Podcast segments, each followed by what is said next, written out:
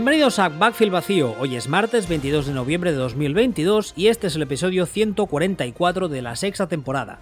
Podéis escuchar o descargar nuestros programas en footballspeech.com, Evox, Spotify, Google Podcast y Apple Podcast. Tenemos un canal de noticias en Telegram, de Vacío, y estamos en Twitter, arroba sillonball y arroba. Junto a mí una semana más está Sillon Ball. Buenas tardes. A la buena tarde tenga usted. Eh, vamos a empezar hoy hablando del tema importante del día, ¿no? Que es Argentina-Arabia Saudí. Yo para mí el tema verdaderamente importante del día es lo que están diciendo los argentinos en redes. Confiesa, tú ya te habías, te habías, hecho palomitas para empezar a leerles, ¿no? Tal cual, ¿no? Porque es, eh, es, eh, es, el momento y la gente más indicada para aprovechar eh, la riqueza de la lengua castellana hasta, Límites insospechables. Exactamente, hasta su último resquicio. Aparta, pero reverte que vienen los argentinos. Bueno, eh, entiendo que esto es, terrible, ¿no? Que pierda Argentina con Arabia Saudí. Ahora la hablamos fuera de micro, pero ya sabes que yo, pues, no sé. ¿Tú te, ¿Tú te, imaginas que Texans ganan Super Bowl? Hombre, algún día espero, ¿no? No, digo ahora. Ah, ahora mismo no. Ahora mismo, bueno, sí. Si caen 31 meteoritos en 31 ciudades concretas. Bueno, igual ni aún así. Pues eso es lo que ha pasado. Vale. ¿Juegan con camello? Ah, no, eso sería si juegas en Apolo, ¿no? No, eso, eso es en determinados, determinados barrios de Madrid o de Bilbao. En realidad, casi todas las ciudades eh, se juega con camello, pero es otra historia. No, creo que tú hablas de otro tipo de camello. Bueno, a ver, vamos a empezar, va. Ahora en serio. Eh, vamos a empezar hablando de los New York Jets porque aquí Silent Ball me decía que los Jets son la parábola de. como parábola de problemas en un equipo. A ver, me se explique eso, que no me entiendo yo. A ver, los eh, Jets representan un problema muy concreto dentro de lo que es la, la NFL y de lo que es la construcción de un equipo. Es un equipo que está ahora mismo ganando más de lo que le toca. Por, eh, por calidad de plantilla y de todo, un poco porque la liga es una mierda indecente, Has tardado muy poco hoy, ¿eh? Estaba preocupado ya. y que están poniendo el foco en cosas, en, personas y en situaciones, están poniendo el foco en síntomas en lugar de estar poniendo el foco en el problema real. Y en este caso es han drafteado el año pasado a un chico como, eh, como Zach Wilson, que sabíamos todos, todos, que le quedaba muchísimo tiempo de horno. Muchísimo.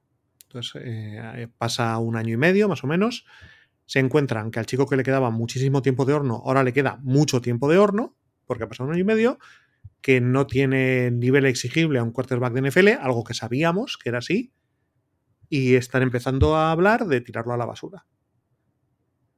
Está jugando muy mal, está jugando muy mal. Sí, eso es totalmente cierto, pero aquí quiero hacer un inciso para la gente que quizá nos, siga el college football o que, estas cosas, digamos, no le interesen. Eh, como decía ahora Sillon Ball, lo que se dijo en su día de Jack Wilson cuando salió de college es que físicamente podíamos llegar a hablar de un talento al nivel de Patrick Mahomes, para que la gente se haga una idea del nivel de talento que tiene este chaval, al menos físico. Una de las cosas que se dijo precisamente es el tema de que, bueno, pues que en la cabeza a veces parecía que no había nadie al volante, ¿no? Que, que, hacía hueco, que había eco dentro del cráneo. ¿Este es el, de la madre de, el de la madre de José? ¿El de la madre de José? El de la madre de José, el de la madre de Stifler, el de ah, el, sí, sí, este es el que sí, que digamos que le gustan, no sé cómo decirlo, le gustan las señoras de cierta edad. Eso se llama, eso se llama MILF, ¿no? Ahora, ahora mismo yo creo que lo tenemos desde American Pie. Yo creo que esto está sumido. Sí, sí, sí, sí. Le gustan las MILF, bueno, es así. Eh, además, el tema está en que se filtró, se filtró todo de forma un tanto, yo no sé hasta qué punto graciosa, un poco patética, porque al parecer el chaval le puso los cuernos con la novia que tenía en ese entonces, con la madre de un compañero, la madre de un amigo. O sea, una, una historia bastante, bastante truculenta. Pero bueno, ese tipo de cosas aparte. Eh, lo que ha pasado este fin de semana creo que demuestra la perfección. La gente habla mucho de ego. ¿Qué ha pasado este fin de semana? Pues nada más terminar el partido, como ya sabéis, lo típico, entran los medios al vestuario, el tipo, el tipo todavía sin investir, sin cambiar, y le preguntan, ¿crees que la ofensiva ha dejado un poco, no ha estado a la altura de, la defensa? Habéis jugado un buen partido en defensa y el ataque no ha conseguido no mover el balón. El balón, ¿crees que tienen parte de culpa o tenéis parte de culpa o tienes? Y él directamente dice, no. Y le falta decir, siguiente pregunta que tengo prisa. Entonces, claro, la gente está diciendo, oh, es que tiene un problema inmenso de ego. Yo más que un problema de ego, lo veo un problema de que es un poco tonto. Ya, Con todos mis no- respetos. es un poco, es un poco, justea un poco, pero es que que- eso ya lo sabíamos. Es que no creo que eso sea ni, ni la primera parte de la parte contratante que sea considerada como la primera parte de la parte contratante del problema. Es que no, es que está, es lo más alejado del problema que puede, que, que puede tener esto. Es, es precisamente esta, esta es la cuestión. Nos fijamos en, no, es que el, tío es un niñato, ha dicho tal. No, es que el tío juega mal y tal. Esto no. Vamos a ver, vamos a ver. Céntrate. Tu problema como franquicia es que no eres capaz de ser coherente con tus propios actos a corto plazo. Tu problema como franquicia es que hace un año y medio has drafteado a alguien que sabías que tenía una serie de cuestiones y lo has drafteado con el pick 2 pensando que vas a trabajar para solucionar eso, pe- pensando que le falta horno, lo vas a hornear, porque tú no bajas al supermercado, te compras una pizza de casa Tarradellas que te dice de 6 a 10 minutos en el horno, le quitas el plástico y te la comes de la misma.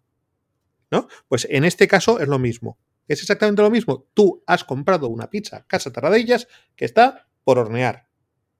Y has hecho eso hace un año y medio. Lo que no puedes es un año y medio después decir, no, a ver, es que no me gusta la pizza porque está cruda. Tú lo que eres es tonto. Eres tonto. Y, y- y digo, eres tonto como persona a la que clientes se le han quejado diciendo que un stick tartar estaba poco hecho. No, hombre, no. Sí, No, hombre, no, no digas eso. sí. O una. O que una bichiswas estaba fría. Estas dos son mitológicas. Entonces, eh, esto, esto, esto es lo que han hecho.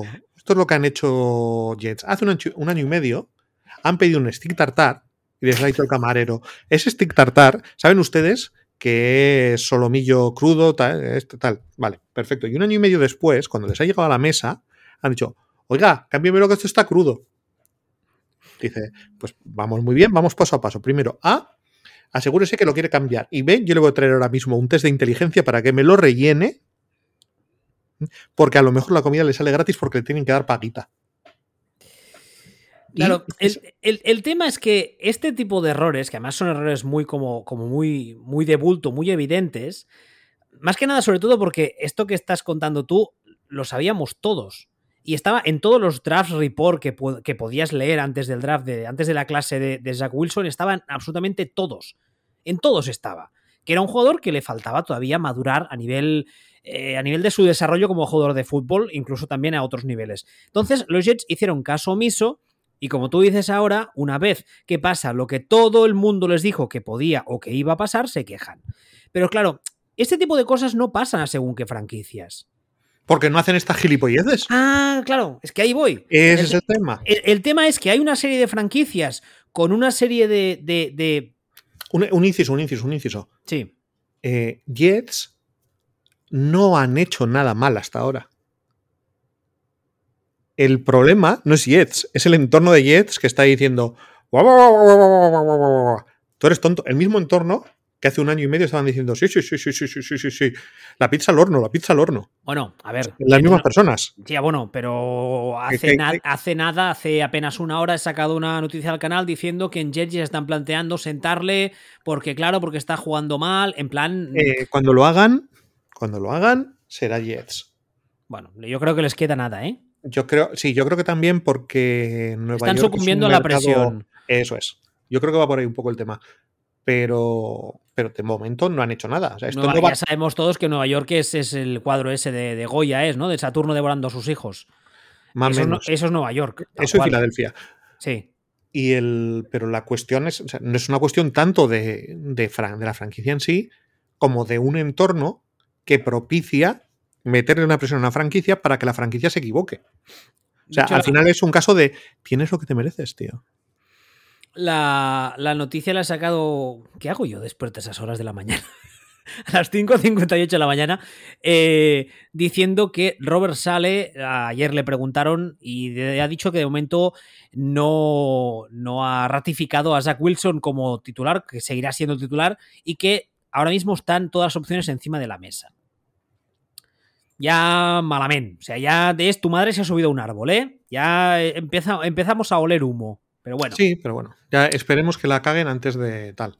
O sea, eh, yo sobre todo, el mensaje era como, como entornos, como, como grupo de aficionados, como, como grupo de, prensa y tal, al final se generan unas, unas corrientes de opinión, se generan unas, eh, unas historias que meten una presión a, las personas que realmente toman las decisiones en la franquicia y se lía porque, claro, llega Robert sale y dice, tengo todo mi entorno, está el, entorno de periodistas, la mitad de la afición eh, o más, eh, dándome por saco con esto y no van a entender que yo no haga el cambio. Y si yo no hago el cambio, me voy a la calle yo. Tengo que proteger mi culo. Y eso es lo que, puede, lo que, puede, acabar pasando. También es un poco. O sea, si, si, acabase pasando eso, que no sé si pasará, pero es un escenario que, digamos, creo que todos tenemos más o menos claro que, que es, entra dentro de las posibilidades, lo, lo, lo, vemos factible. Es un poco como para decir. Mmm, miren, eh, les quitamos la franquicia porque son ustedes tontos del culo y nos la llevamos al buque. Pero, pero, es que estamos hartos de ver esto. Ya, ya, ya. Pues que en, además en es que. montones de franquicias. Quitando, quitando cinco franquicias que querría verlas yo también, algunas de ellas, eh, después de amasar alguna que otra década de urgencias históricas, quitando cinco franquicias, todas. Ya, lo que pasa es que hay, hay, ciertos entornos que también lo hemos dicho muchas veces. Tú ahora citabas a Filadelfia, es uno de ellos. Eh, todo lo que sería el entorno de Dallas, no tanto el de Houston. Miami. Eh, eh, sí, sí, según cómo. Lo que pasa es que yo creo que el tema de Miami es más un tema de que tienen urgencias históricas muy, muy salvajes, no tanto por la idiosincrasia del, del lugar. Lo de Nueva York es, otro, es otra liga. O sea, es, es, juega, juegan en otra liga, en ese tipo de cosas, porque además eh, tengo entendido que lo hacen en todos los deportes. O sea, no, no solo es a nivel NFL. Sí, es, cierto punto. Bueno, entiendo que va, va con, la, con, la, naturaleza de la ciudad. Es una ciudad, pues, algunos la llaman la, la, capital del mundo occidental, ¿no? Y tiene un, un, un, peso muy específico a nivel político, a nivel económico. Entonces, yo Ambos entiendo que. esa es Bilbao, o sea que tampoco hace falta exagerar.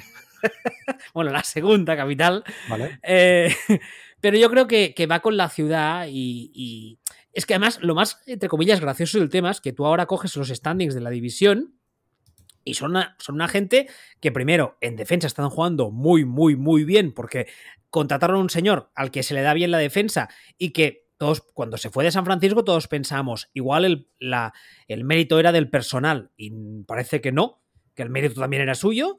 Y es que en segundo lugar están, sí, están cuartos de su división, pero es que los dos primeros están 7-3, estos y Patriots están 6-4 y están a un domingo tonto de cualquiera de los otros tres de meterse en playoff. Sí, que yo creo que les haría más mal que bien, ¿eh? Ya, pero es que ellos, ellos se ven, se miran al espejo, se ven reflejados y ven un equipo que, que está jugando muy, muy bien en defensa y un equipo que le falta en ataque. Y dicen, pues, que es que solo tenemos que arreglar el ataque. A ver, pero si tú sabías que era, que era esto, sabías que estabas apostando por esto al principio de temporada.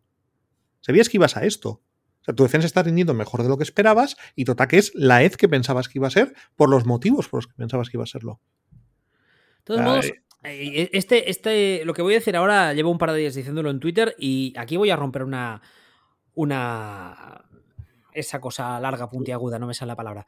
Una. Va a hacerte una ordinariedad. una, una lanza. una lanza, gracias. Una lanza. ¿Qué vas a... Bueno, no quiero saber qué vas a hacer. Una lanza. Quiero poner una lanza a favor de, de Zach Wilson.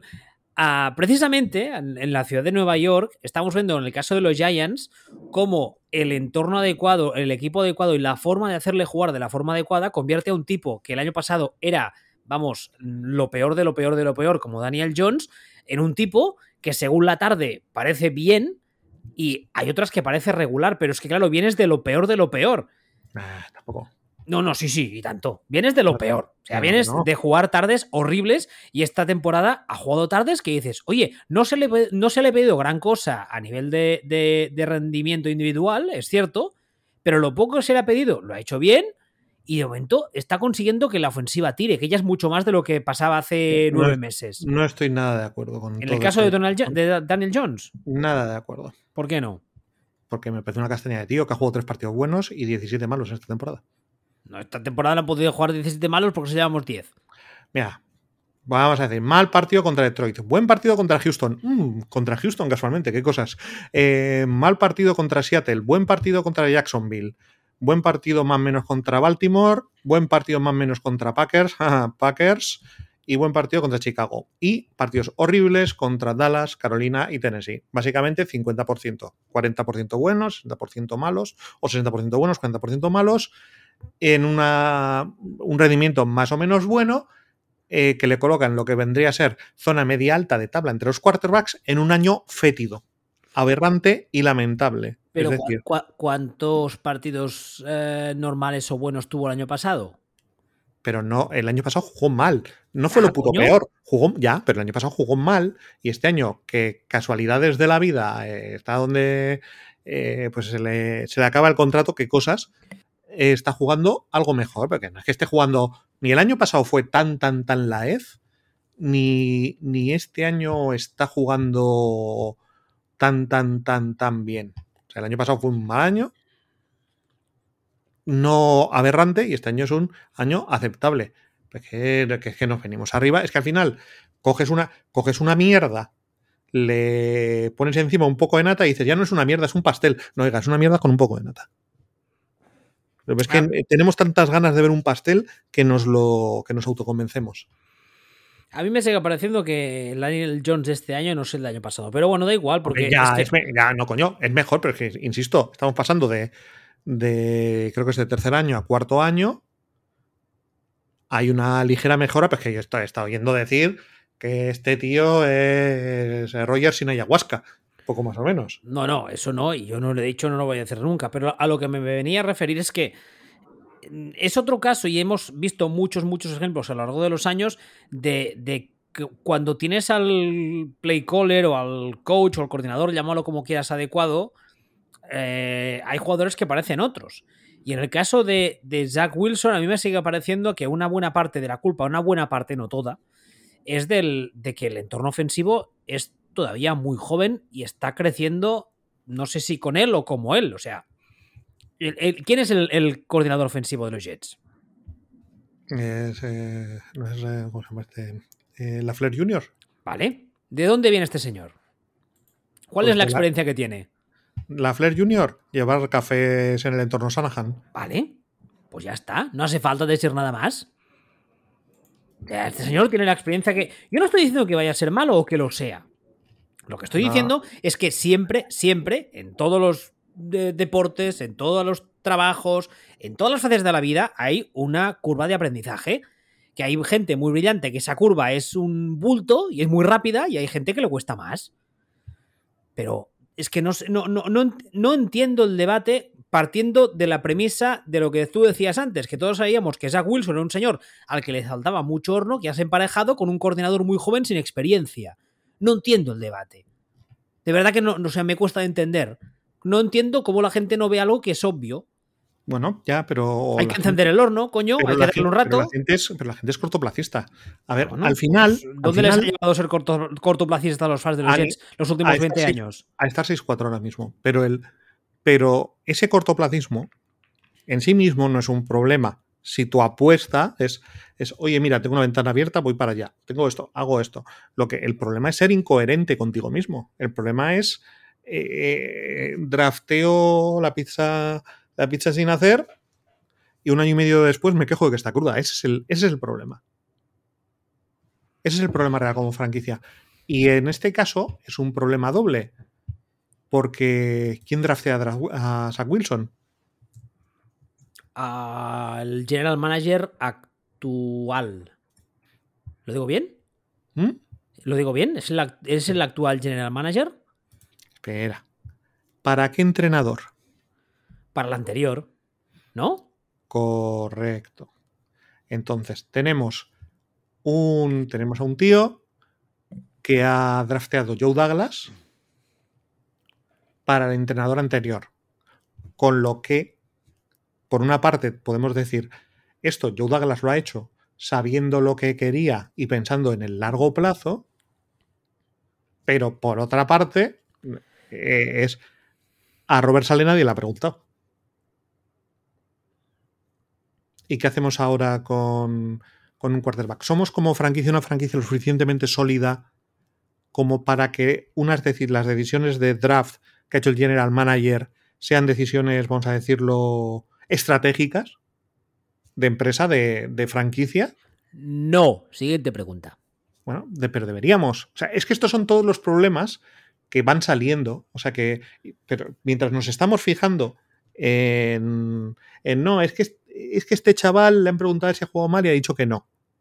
Tu problema real, tu problema real es tener una estructura en la que tu general manager draftea a un chico y cuando ha pasado un año y medio, o un chico sin horno, y cuando ha pasado un año, un año y medio, eh, puedes llegar o mm, puedes ponerle a los pies de los caballos. Ahí es donde tienes un problema como franquicia. Ese es tu problema real como franquicia. Esa, esa incoherencia, esa incoherencia inter- interna que, insisto, que todavía Jets no han cometido, no han cometido el error. No, pero tiene pinta, ¿eh?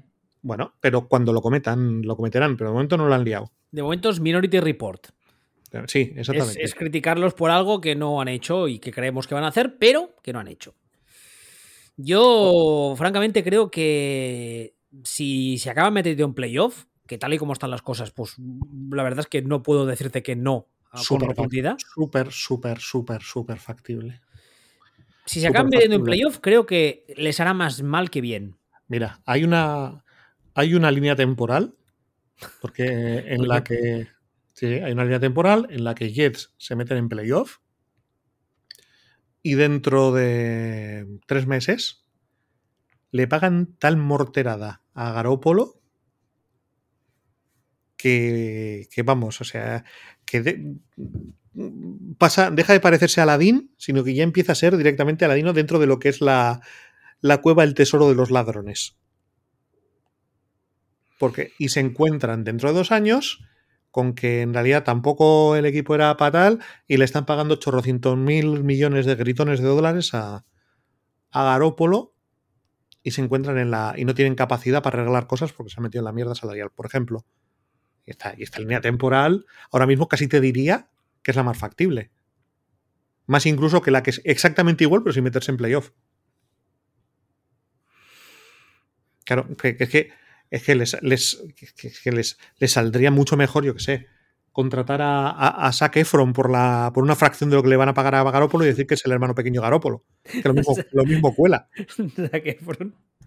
Sí. Ah, no sé, la verdad es que ya te digo, yo, yo creo que no. Si fuese fan de los Jets, aunque suene un poco paradójico, estaría, eh, estaría rezando para no meterme en playoff, porque creo que si se meten en playoff se, habrá una flipada colectiva Sí, eso es. O de, sea, med- metes- de medios afines y de la misma organización, y yo creo que se van a pegar un castañazo el año que viene que te cagas.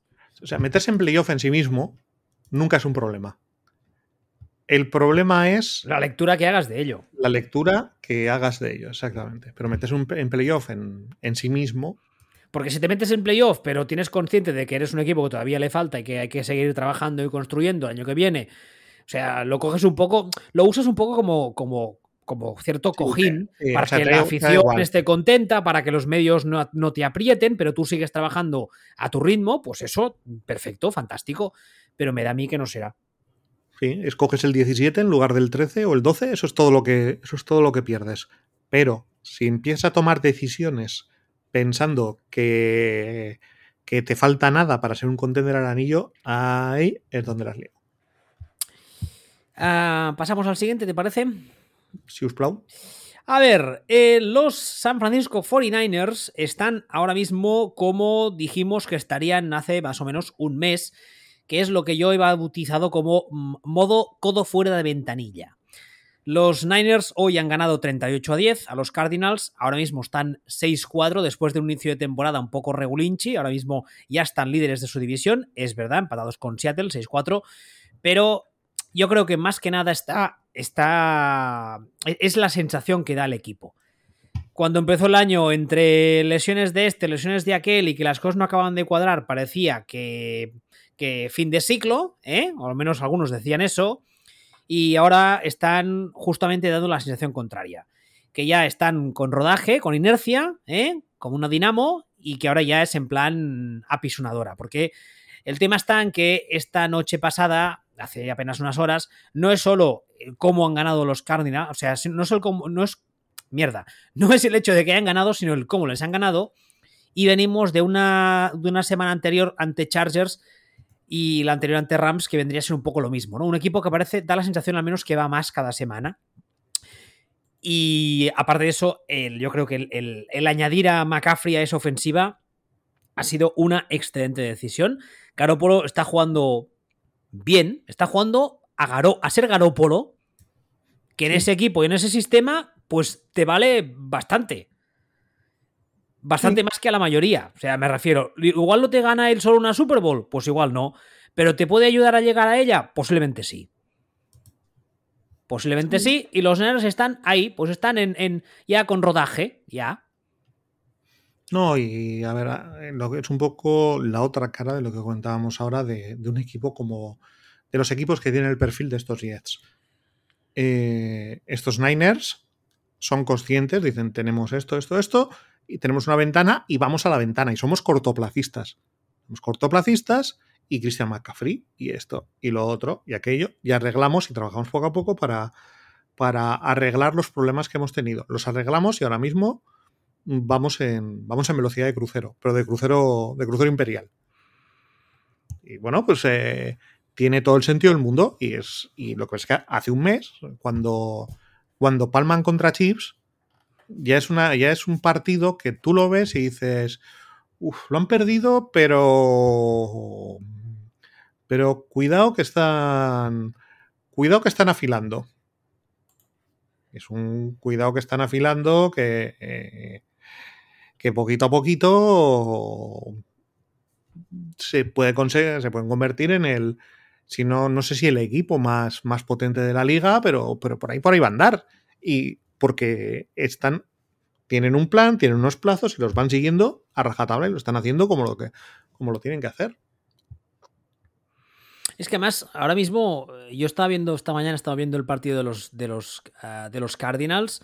Sí que es verdad que creo que los Cardinals es un equipo que está también en fin de ciclo, creo que luego lo he puesto en el equipo. Sí, pero, esto, sí.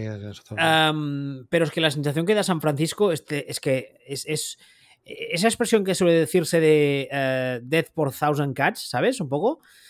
Eh, muerte por, por eso, ¿no? Por, por, un, millón, un millón de golpecitos pequeños, porque te van dando por aquí, por allí, ahora corren por fuera, ahora por dentro, ahora con este, ahora se la pasó al running back, ahora no sé qué. Y francamente, si las lesiones le respetan, ahora mismo yo cojo los standings, cojo el resto de equipos.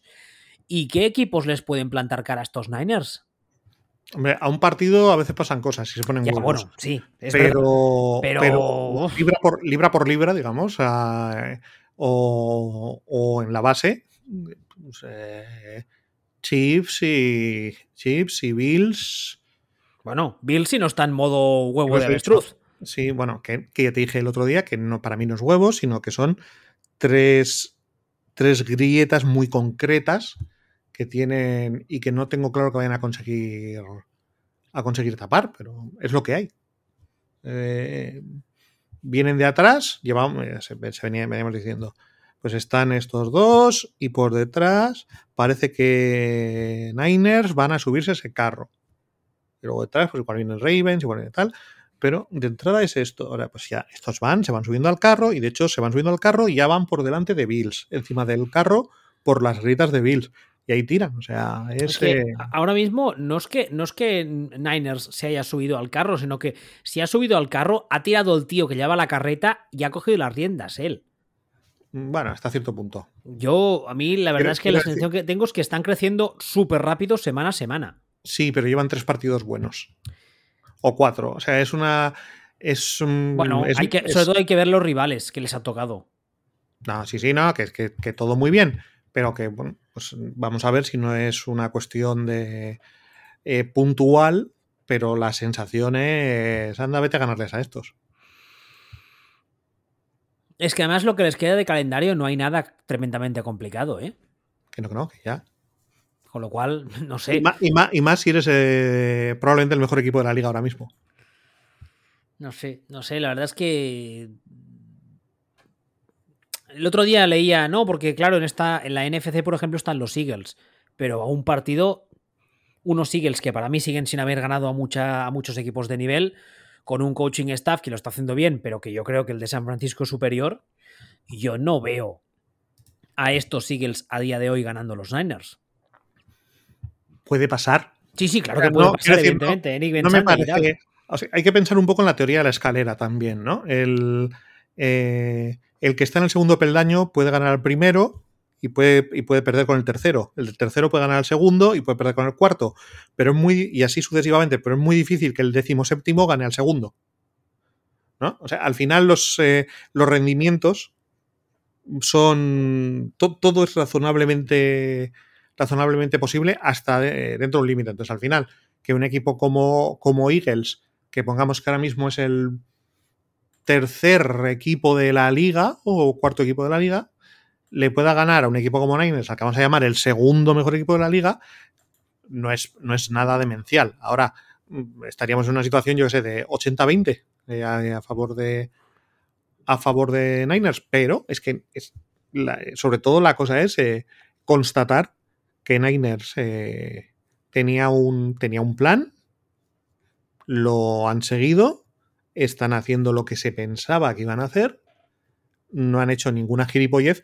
¿Te acuerdas todo lo que se, todo lo que se dijo de, es que no se han quitado a Garópolo? Sí, sí, sí, sí. Garópolo, Garópolo, en todo momento Niners considera a Garópolo su válvula de seguridad. Por cierto, un saludo a Trey Lance, ¿eh? Bueno, ya, pero. Pero a Trey Lance. esto es un poco la. Lo contrario, una situación como la de. como la de Jets, pero gestionada de otra forma. Es decir, tú, mm. tú drafteas un Trey Lance cuando tú, tú sabes, tú sabes que eres un equipo que está en ventana de título y drafteas a, y drafteas a Trey Lance. Tú, en el momento en el que eh, sabes que eres un equipo que está en ventana de título, te viene de cojonudamente tener a, tener a un Garópolo ahí dices, no, es que voy a pagarle y tal y cual. Y bueno, vale, vale. Pues que es que tengo una válvula de seguridad porque si Trey no me sale o pasa cualquier cosa y lo que tengo aquí es a yo que sé quién, se me queda la temporada entera. Bueno, pues precisamente. Además es que han tenido la suerte de que Trey se rompe, lo que les permite hacer eh, tomar las decisiones de manera no traumática, por decirlo de alguna forma, ¿no? Pero es es eh, la, sensación de equipo que tiene una idea clara de cuál es su objetivo, qué ventana tiene, cuáles son sus tiempos y que tiene que tener un plan A y un plan B. Sin embargo, tú eres otro perfil de equipo, mm, no estás en ventana, te equivocas, te ves a ti mismo demasiado arriba y dices estoy en ventana y metes la pata. Niners sí estaban en ventana y están trabajando en función de eso y haciéndolo con con algún error puntual, como todo hijo de vecina, pero, pero con coherencia.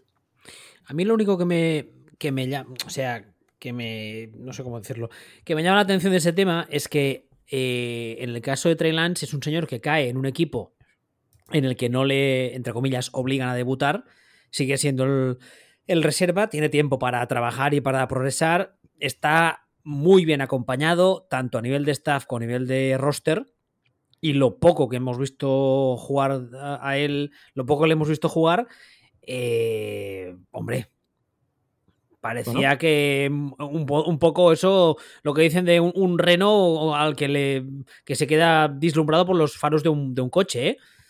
Entonces ahí igual tienes un problema, pero bueno, ahora mismo, claro, mm, es que, es que hasta en esto han tenido suerte los Niners, porque es que se lesiona. Porque si le hubiesen sentado para meter a Garópolo, igual la cosa hubiese sido más traumático, como tú decías. Sí, pero... no han tenido ni que hacer eso. Como el otro se todo el año, pues dices, ah, pues, pues claro, tengo que meter a Garópolo. Espera, eh, ¿Exactamente cuántos partidos ha jugado Trey Lance? Muy pocos. Para que, para que lo tengamos para que discutamos a Trey Lance. ¿Exactamente cuántos partidos ha jugado? Muy pocos, pero es que también ha estado esperando y formándose el tiempo que no le han dado a Zach Wilson. ¿Pero cuántos partidos ha jugado? Muy pocos, no sé, 5 o 6, si llega. ¿Estás seguro que tantos? A ver, déjame mirar. No, sí, de hecho sí. De hecho sí, ¿no? Pero, pero lo que quiero es que tenemos hasta la duda. Claro, es que es, eh, es complicado. Trey Lance el año pasado no lanza ni 40 pases en todo el año. 40 pases te los lanza cualquier Mindundi en un partido. No sé. O sea, sí, no, no, quiero decir, quiero decir, seamos conscientes también de que Trey Lance es un tío. Es que, es que les ha venido estupendo, de hecho, la lesión de Trey Lance. Eh, Lance es un tío que también sabíamos que le faltaba horno, el año pasado, como la temporada se les estropea, lo sacan ahí a que correte por el campo. Un poco para que, para que haga un poco de prácticas en juego real, sin ninguna esperanza real. Y este año es que se rompe el tercer partido, segundo partido. Y se. Y, eso les facilita el tener ya el quarterback teórico del futuro, pero poder seguir sin polémicas un año con, con un Garopolo, ¿no? Pero, pero, precisamente porque han hecho las cosas con cierto sentido. Es decir, estamos con ventana de oportunidad y tenemos que amarrarlo todo para cosas como que se que sea una mierda, que Trailan se rompa, que tal, que tal. Perfecto. Que por cierto, hace apenas ¿qué? ¿Cuatro semanas? ¿Un mes? Había gente pidiendo la cabeza de Shanahan y de Lynch, ¿eh? Sí, pedían lincharlos. Madre mía. Este está al nivel de si me queréis irse, ¿eh? El de semana pasada. Ya será mejor. Será mejor. A ver, eh, ya que hablamos de los Niners y están en la misma división, a mí me gustaría hablar, ni que sea un poco de pasada, de los Arizona Cardinals, que es un equipo, yo creo que lo titeaba ayer o esta mañana, cada día que pasa me da más pinta a fin de ciclo, pero además fin de, fin de gordo. Sí, no. A, equipo, que se, equipo, que se, ha metido en la mierda, pero no sabes cómo. Equipo que mm, va a limpiar todo, que va a echar a todo Kiski, menos. No puede. Al Marciano Marvin, que cobra una pasta indecente y que igual ahí tienen un problema gordo. Y no solo él, hay alguno más que cobra una pasta indecente. ¿Como cuál? Como algún que otro receptor, por ejemplo. Ya, pero eso me preocupa entre comillas. Entre sí, comillas. O sea, ¿te, ¿te, preocupa, entre comillas, que el año que viene tengan que pagarle 30 millones a Adrian de Hopkins? Hombre, es una cantidad muy elevada, pero al fin y al cabo es un tipo que creo que lo vale. 30 millones a DeAndre Hopkins. Ya te digo que, que, sí, que es elevada, pero no es lo mismo pagarle esa cantidad que lo que te va a tocar pagarle la Funko. Eh, Está de. Mira, te lo voy a plantear de otra forma. ¿Está de Andre Hopkins entre los cinco mejores receptores de la liga para ti? No lo tengo tan claro. No jodas. ¿Hoy? ¿Hoy? Yo ¿A creo, día de hoy? Yo creo o, que el sí. año, ¿O el año pasado? ¿O el año anterior? Yo creo que de Andre, sí. de Andre Hopkins con casi 31 años y el año que viene con, con casi 32, le vas a pagar 30 millones. Y el siguiente con casi 33, le vas a pagar 26. O lo cortas. O te vas a encontrar que le tienes que, que, le tienes que pagar de 20 millones para arriba a DJ Humphries. Los próximos años. O sea, y esto es, pero digo, esto es sin ponernos a hablar de los 55 millones de, de cap hit del, del Funko dentro de tres años. Que son 55 millones eh, complicadamente cortables. O sea, si, si, lo puedes, si lo puedes cortar, te comes 20 millones de dinero muerto, pero a ver, estamos hablando de, sí, el año que viene tiene un cap hit de 16 millones, pues que a partir de ahí ya son 51, 45, 55, 43. Y por lo menos el primer año, el de 51, es que casi que te lo tienes que comer. Porque te da igual comértelo que no comértelo. O sea, tienen. Tienen un problemón porque aparte el chaval es peculiar. Sí, sí, podríamos decirlo así, sí. Uh, de hecho, en la mayoría de artículos que ya están empezando a salir de lo típico, ¿no? Del hot seat, de hot coaches que podrían terminar en la calle, tal y cual. Uh, Cliff, uh, Cliff, Kingsbury está, creo que en todos. A ver, yo, yo creo que Kingsbury está muerto. Yo creo que también. Yo no, creo que también. Yo, yo, en este momento yo creo que no hay discusión ya. Creo que Kingsbury está muerto. No sé si, si se lo cargarán antes o después de final de temporada. Pero yo, yo lo doy yo lo doy por muerto. Está, ¿Estás doy... viendo el, el, ¿Cómo se llama? El Hard Knocks que han hecho de mitad de temporada de los Cardinals. ¿Has visto algún no, no, trozo? No, no, nunca he visto ese programa. ¿No lo has visto nunca? Nunca ah, jamás. Está bien. Bueno, para pasar el rato. Yo me lo estoy viendo y hay una cosa que me llama mucho la atención desde el primer día, uh, referida a Kingsbury, y es que es un señor que cuando da las típicas uh, arengas eh, al vestuario antes de un partido o a la media parte y tal, la sensación que tengo es que, a ver si sé explicarme, que parece que finja hasta cuando está enfadado. ¿Me estoy explicando? No sé si en mi cabeza tiene sentido, pero no sé si solo la mía. Más que enfado parece que está haciendo postureta de postureo sí, de enfado. Sí, es, es como, como, que todo le da igual y como que no, no, no tiene tonos de voz. O sea, siempre, siempre sí, sí, ¿sabes? Cuando tú ves algún doblaje, eh, aquí en España pasa mucho porque el doblaje en líneas generales es bastante malo, lo siento mucho. Y hay algunos actores, que además siempre los dobla el mismo tío, que da igual que les en España, en, España, en España, el doblaje es cojonudo, tío.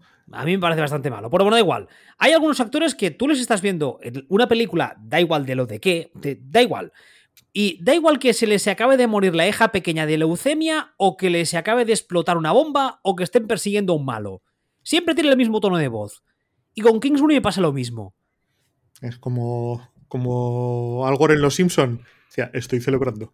Sí, no sé. O sea, la sensación que tengo es que le va, le va, la NFL le va muy grande. Y es una sensación que ya la tenía a priori antes de que empezase la NFL. Y no sé hasta qué punto es una, una una idea preconcebida mía o lo que estoy viendo me lo está confirmando. Porque es un tío que es como... Bueno. No, a mí no me parece que lo haya hecho mal hasta ahora. Me parece que... Y me parece que los errores gordos del equipo no son suyos. Realmente. Eh, ahora mismo tiene la plantilla que tiene, tiene como tiene, se ha venido un poco demasiado arriba. El año pasado hicieron una apuesta. El problema de la apuesta es que le han vendido la franquicia a un quarterback que, que no es un quarterback franquicia y ya se vio el año pasado. De hecho, es, básicamente es el momento en el que firmó el contrato, empezó la, empezó la lluvia de mierda y ahora mismo están y ahora mismo están atados, pero pero es que no y bueno, y se han salido las ruedas, hay esta sensación ya de aquí nadie cree en nadie, nadie confía en nadie, el equipo no va a ninguna parte, sálvese quien pueda. Eh, no, no, la sensación que da es que el equipo ya está esperando cuándo falta para vacaciones. Exactamente. Entonces, una vez que están así, pues bueno, pues eh, puedes decir, no, es que no ha sabido, no ha sabido recomponer el, lo que estaba pasando a malas. Bueno, pues puede, pasar. O sea, son cosas, son cosas que pasan, ¿vale? No ocurre, no ocurre nada. Seguimos adelante. Es lo que, es lo que hay. Y como es lo que hay, pues, eh, pues a tirar para adelante. No sé, ya veremos, ya veremos cuando termine la temporada, pero, pero es lo que tú decías antes, decías antes. Hay, hay muchas quinielas que ya dicen que Kingsbury igual ni termina el año. Nah, pero yo es que ni discutiría a Kingsbury ya. Está, Kingsbury está amortizado. Ya, pues ojo, porque ya sabes cómo va eso de que más vale malo conocido, ¿eh? ¿Qué dices? ¿Que, ¿Que fichen a quién? Bueno, para empezar eso. Pero luego es que una vez se decían por ese quién, que igual que vengas todavía peor. Peor que Kingsbury, no lo, no, no lo descarto en absoluto. Ya te digo que. Hombre, ¿qué récords ha hecho este señor? ni, ni, tan mal, ¿no? No, no, bastante, bastante aceptables. Bastante, bastante aceptables. No sé. Bueno. o sea, los problemas de Kingsbury han, han sido otros, han venido otros de otros lugares, pero, que, pero ah, cuando el, cuando el equipo iba en línea y tenían eso, seguían el plan y era un equipo joven que iba, estaban rindiendo muy bien y en el momento que les ha tocado decir, ahora sí y ahora fichamos, fichamos, hacemos, hacemos, hacemos, hacemos, hacemos, es cuando se le han empezado a salir las ruedas. Que a ver, que luego lo miras y dices, a ver, se te han salido las ruedas porque mira contra quién has jugado el año pasado. Pero parte de eso, parte de los problemas del quarterback, parte de tal, parte de cual, y, y desastre y desastre. Yo Kingsbury a lo mejor sí que es un tío al que, al que ficharía si tuviera este perfil de equipo de, de no, no espero ganar y tengo chavalería. ¿Chavalería? Sí, tengo un, equipo de tengo un equipo de, la edad de los que ha seleccionado Luis Enrique que, y pues nada, a ver, eh, vamos a distribuir. Tú, eh, Pedri, de quarterback. Tú, Ferran Torres, aliarte con mi hija. Tú, eh, pues hacer las cosas que manda hacer Luis Enrique globalmente. Y para adelante pues eso, si tienes un equipo, tienes un equipo de, jóvenes al que no se le espera hasta dentro de tres años, pues sí que yo sí que es un tío por el que, por que apostaría. Yo más que apostar por él como, como head coach a día de hoy, apostaría por él como coordinador ofensivo. Creo que es un tipo que, que, a nivel ofensivo, si solo tiene que encargarse de esa faceta, de esa parcela, puede hacerlo bien y además es un tipo que a nivel, a nivel de pizarra está muy en, muy en el tono, muy en la línea de lo que viene a ser la NFL moderna en cuanto a juego ofensivo. Pero creo que el puesto de head coach le va grande. Mm, yo creo que bien, yo fíjate, creo que bien, creo que bien rodeado, digamos, eh, creo que un caso de estos de tú de entrenador jefe, pero te traes a. A un Wade Phillips de la vida, ¿no? Te traes a. Yo qué sé. A Dan Quinn, a Dennis Allen, a un Gus Bradley, alguien de estos que. a Leslie Frazier, alguien de estos que. que son coordinadores defensivos con mogollón de peso específico. De estos de, como has dicho Wade Phillips de la vida, que es que eso lo hicieron maravillosamente, estupendísimamente bien. Lo hicieron maravillosamente bien. Sí, sí. Es un, eh, un, un coordinador defensivo que es además un consigliere de, de head coach. Qué gran palabra, consiglieri. Hashtag referente viejuno. Niños, véanme el padrino, como dices tú siempre. Niños, véanme el padrino, cierto. El otro día estuve viendo el padrino 2 y es, me pegó un estendalazo que ni viendo al, al David de Miguel Ángel. ¿Has visto The Offer? La serie de la Paramount de cómo se hizo la película del padrino. Sí, la he visto, sí. Me Pero gustó vamos, ya mucho. Se sabía todo. O sea, no Sí, sí, no hombre, nos ha jodido. Sí, claro, no shit. Claro que sabíamos, es un poco como, sí, ya sabía que el asesino era el mayordomo, sí, claro. Pero así está bien. Bueno, a ver, ya que hablábamos ahora, me has hecho ahí el pase para que remate de los Rams, parece que estamos haciendo hoy un, un, un, uh, monográfico. Está bien hilado. ¿Eh? Está bien hilado. Esto Sí, es sí, un- monográfico de la NFC este. Más este, ahí, más- he hecho el pase para que remate. Am, vamos a hablar un poco de los Rams, porque también son un equipo que también pintan a fin de ciclo por otros motivos. Ah, han tenido un montón de. Bueno, han tenido varias lesiones de importancia. Las cosas no han acabado de salir, pero el tema aquí está en que, primero, Matthew Stafford ha sufrido la segunda conmoción en tres semanas, lo cual, bueno, él mismo ha dicho, ha salido hace nada unas horas a decir que, bueno, que hay que, hay que replantearse ciertas cosas de cara al año que viene, porque además es un señor, ayer lo comentábamos en Twitter, que tiene el dinero, tiene los anillos, o el anillo, vamos, tiene los récords, posiblemente tiene el Hall of Fame, según a quien preguntes, así que, bueno, ya veremos qué pasa. Eh, antes de empezar esta temporada, Andrew Donald a, a- Arn- ah, mierda, Donald, no es el nombre. Aaron, Aaron, Aaron. Aaron Donald ya amagó con un posible retiro, que al final, al final no pasó. Eh, Sean ya ha dicho que cuando esta generación se acabe, quizás se lo piensa.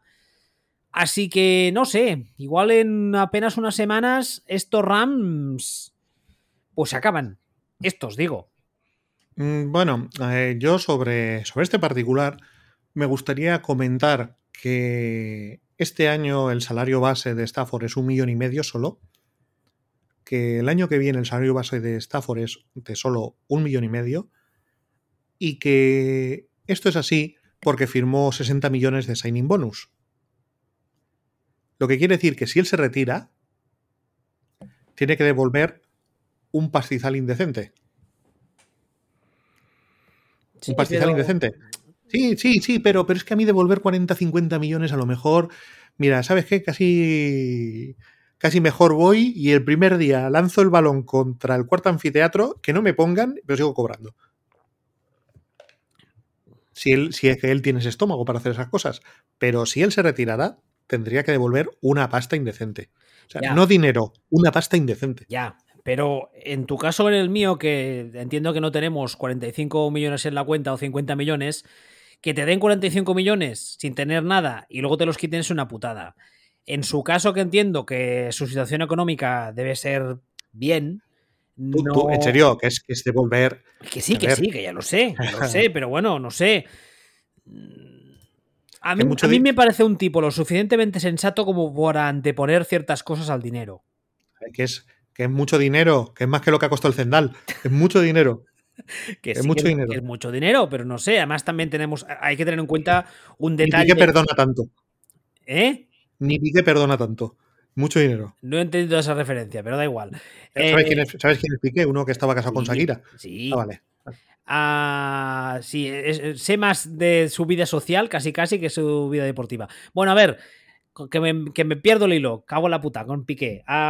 Decía, además aquí hay otro factor a nivel personal, en el caso de Stafford, y es que ya sabemos todos que el año pasado, o no, hace un poco más, hace dos años, su mujer tuvo un susto de salud bastante gordo, del que afortunadamente parece que se ha recuperado, pero bueno, que digamos que creo haberle leído hace no tanto diciendo que, que ese tipo de sustos te pone la vida en perspectiva un poco.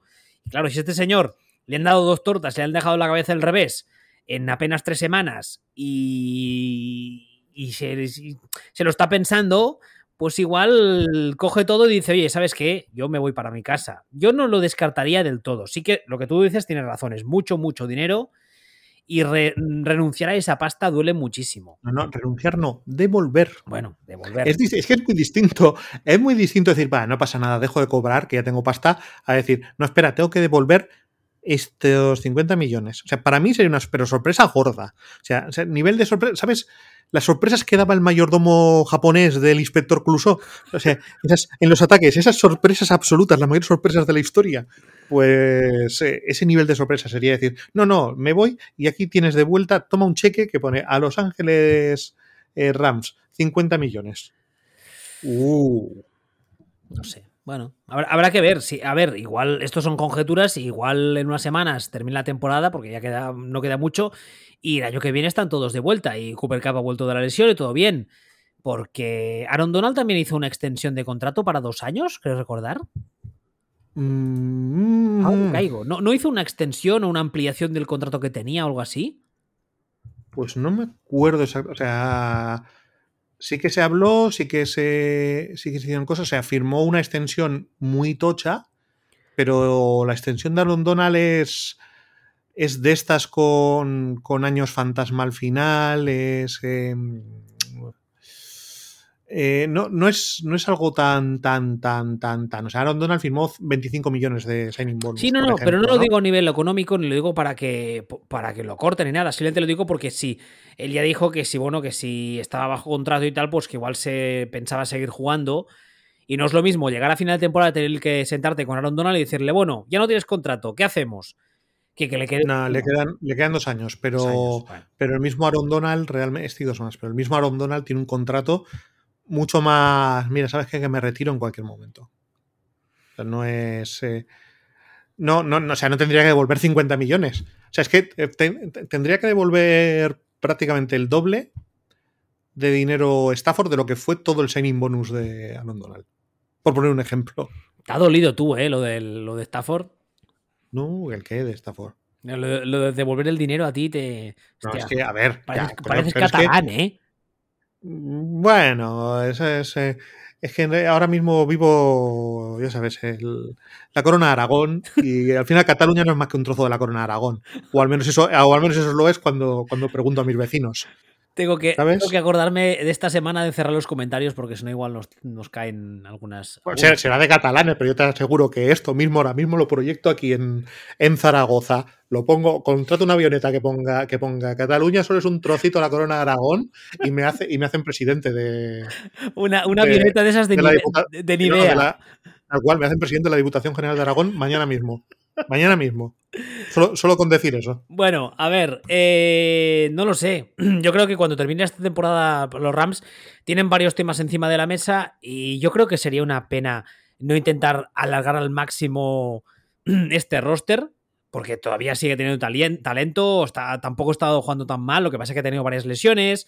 Varias por, han tenido eh, cementerio indio. También se retiró a Andrew Whitworth y además no se retiró Mm, creo que se retiró antes de empezar la temporada, pero no, no, no tres meses antes, fue poquito, ¿no? No me acuerdo. No me acuerdo. No me acuerdo. Tampoco me parece que el año, que el año pasado rindiera un grandísimo nivel, sino que era más una presencia de vestuario. Bueno, pero eso ayuda, ¿eh? Eso ayuda. Pero, o sea, yo este año sí que me da la sensación de que Rams es un equipo que tiene epidemia de lesiones. Ah, sí, sí, y especialmente la línea ofensiva. El otro día saqué una estadística que, que creo que han jugado con 10 combinaciones distintas de líneas defensivas titulares. Me parecería más normal que dijeran, ¿sabes qué? Eh, Stafford está roto. No juega hasta final de año ya. Ya sea, ya este año no juega. Tirar la temporada, no arriesgarse a que porque no tenemos línea a Stafford lo rompan, porque Stafford, mm, a ver, eh, con ese rollo rubicundo de ternero barra eh, querubín. Se dice hermoso, como dicen las abuelas. Está hermoso. Sí pero, que no está gordo, o sea, pero es como. está hermoso, coño, no es lo mismo.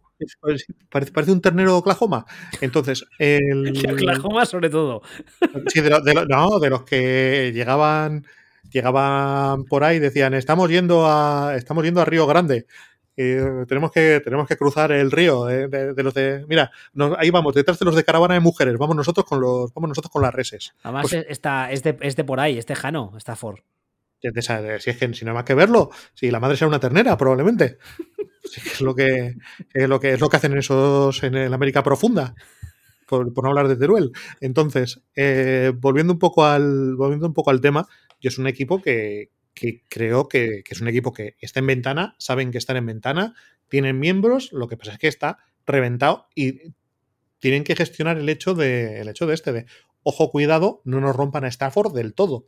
Que entonces el año que viene, vete a saber qué pasa. Es casi mejor, casi mejor suspender, que no creo que lo hagan.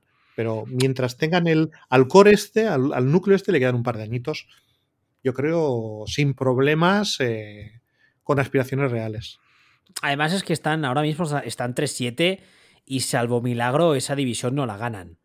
No, pues os digo que es que lo que deberían hacer es, nos ha pasado esto, ¿vale? Bajamos la persiana este año. Shit happens y el año que viene más y mejor. Exactamente, nos empezamos a preocupar del año que viene, no sea que, no sea que por ir de guays la liemos todavía más gorda. Bueno, y finalmente, otro tema que queríamos hablar es que hay una cosa respecto a esta jornada que nos ha hecho ambos mucha gracia y es que había un partido, el Dallas Cowboys Minnesota Vikings, de dos equipos que nosotros llevamos toda la temporada, especialmente en el caso de los Vikings, diciendo que mm, no han ganado a nadie, pero la gracia está en que Vikings, que se plantaba aquí muy feliz con un 8-2, bueno, perdón, con un 8-1, sin haber ganado a nadie, nosotros una de las cosas que hemos dicho es cuando les pilla un equipo un poco serio, un poco con cara y ojos, pues mm, les va a costar ganarlo. ¿Qué ha pasado? Les ha pillado un equipo que tampoco se sea nada el otro jueves, un equipo con los Cowboys que tampoco es que hayan ganado a nadie, y no solo les ha plantado cara, sino que los ha atropellado por completo 43 ¿Por qué, ¿Pero por qué te ríes tú? Si tendría que reírme yo, que soy, que soy me, hace, me, hace, mucha gracia, porque no sé, es como en plan los Vikings. Sí, sí, somos buah, ya esto, el aliño, ya, ya notamos el aliño en el dedo. a ver, a otro nivel es un poco la es un poco el mismo efecto, lo que siempre decimos, la sensación de venirse demasiado arriba cuando la realidad no eh, eh, estás mirando los resultados y no el proceso de tu juego. Eh, te has encontrado te has encontrado 8-1, ya decíamos, ese es creo que es, o creo que era el otro día, y ahora ya más, o, o, ahora o en algún momento vamos, eh, el único equipo que está 8-1 o 8-2 de la historia con diferencial de puntos negativo. y aquí ya lo comentamos, eh, flashback a cuando hablábamos de, de, estadísticas curiosas y tal, hablábamos de aquello de la expectativa pitagórica y esto, y que al final lo que quiere decir es que tu rendimiento futuro se predice mucho mejor mirando tu diferencial de puntos que tu nivel de victorias. Pero no, el único, el único número importante es el del casillero de victorias. Sí, hasta cierto punto, pero si quieres saber cómo de bueno eres, porque la forma de prever tu rendimiento futuro es mirando cómo de bueno eres, no cómo de potras tenido o, o tal, sino cómo de bueno eres, el mejor predictor es ese y es el, equipo de la historia con este volumen de victorias, el único con diferencial negativo. no, es, que, es que era muy, muy, muy evidente. Muy, muy, muy evidente. Entonces te, cruzas con, con, cualquiera, con los Cowboys que tampoco son ningún portento ni, ni, nada, ni nada parecido. Es un equipo Mike McCarthy, por Dios. Y, Apuntan a Super Bowl, dice Jerry. Ah, ah, y van a fichar a, a OBJ un día de estos. OBJ que no veis. Hostia. A, David Beckham para fichar. el anuncio del soccer, sí. No, a, Odell. Sí, ya, ya, ya. A, Kenny Odell, de la familia Odell, de la mafia de Boston. Entonces, eh, donde eh, que, no, que ya sabíamos que no y sin más. Que no hay, pero es que no hay nada que contar, ya hablamos de ellos la semana pasada. Por cierto, un detalle, viendo jugar los Cowboys hay una cosa que me hace mucha gracia y es que eh, la mayoría de jugadas de carrera importantes las hace Pollard y cuando se acercan a la endzone sacan ahí a Zeke y le dan el balón a Zeke. Sí, el otro día de hecho fue muy gracioso que Tony Pollard hizo 5 yardas y, media más o menos de, media por carrera y sí que Elliot no llegó a las 3 yardas de media por carrera con exactamente el mismo número de carreras. hicieron 15 carreras cada uno, uno hizo 5 yardas y pico y otro hizo 2,8 creo. Pero como Jerry está enamorado de Zeke, y seguir diciendo que el equipo pasa por él y que es el running back titular y bla, bla, bla, bla, bla, pues, pues para adelante. Él, él, sabrá. Sí, sí, tanto. Él más que nadie. Ah, ¿Algo que quieras añadir más de los Cowboys Vikings?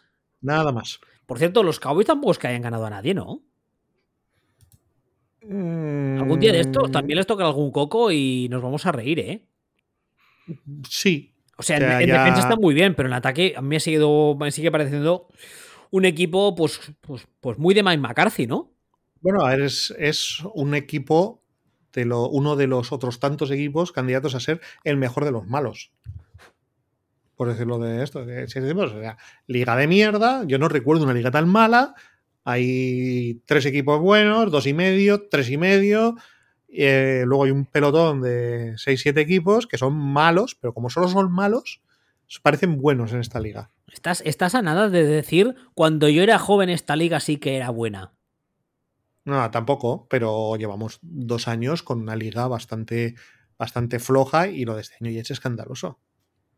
El el- y mucho tiene que ver, se ha caído por completo el juego de, el juego de quarterbacks, por completo. bueno, Y dices, pues es que se ha caído, se ha caído. Si te fijas, eh, la generación anterior se va a la mierda, coincide con se ha caído el juego de quarterbacks. Y a lo mejor ahí hay un causa-efecto bastante, bastante evidente. Y entonces, generación de quarterbacks anteriores se va a la mierda, eh, juego de quarterbacks se va a la mierda, liga de mierda. Yo ahí veo un, creo que hay un hilo bastante claro conductor. Hombre, tienes algunos muy buenos a día de hoy, ¿eh? Sí, pero, te- pero de repente se te han caído, en los últimos dos años, se te han caído cuatro, cinco, seis de los que estaban entre los 10 mejores de la liga. Eh, eso también. Y al final y dices, no, ahora hay otros que son los 10 mejores. Ya, son los 10 mejores, pero no al nivel que eran los 10 mejores de antes. Ya se, eh, te desaparece Brady, se te, te desaparece Rogers y tal. Y dices, no, no, no, no, es que no es eso. Se ha caído Matt Ryan, que a ti nunca te ha gustado, pero, pero Matt Ryan siempre era un tío, un número 8 de la liga consistente. Mira, no me hables de Matt Ryan. Que el año que Ya, lo pero bueno. defiendo se va a tomar por culo. Ya eso nunca lo entendí. Eso siempre esto. Pero o sea, esto eh, se ha caído, se ha caído Grip Rivers, eh, de- ya desapareció.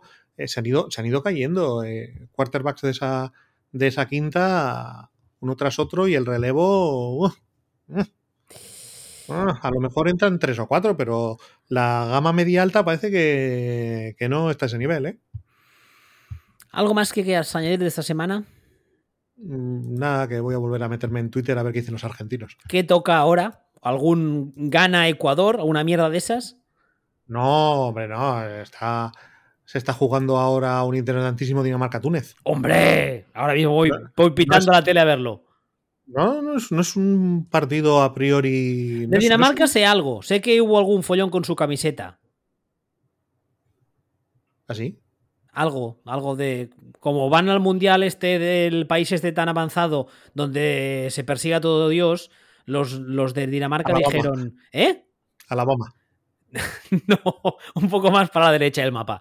Eh, los, los, ¿Más, más para la derecha que Alabama? sí, los de Dinamarca dijeron que en la camiseta iban a hacer algo.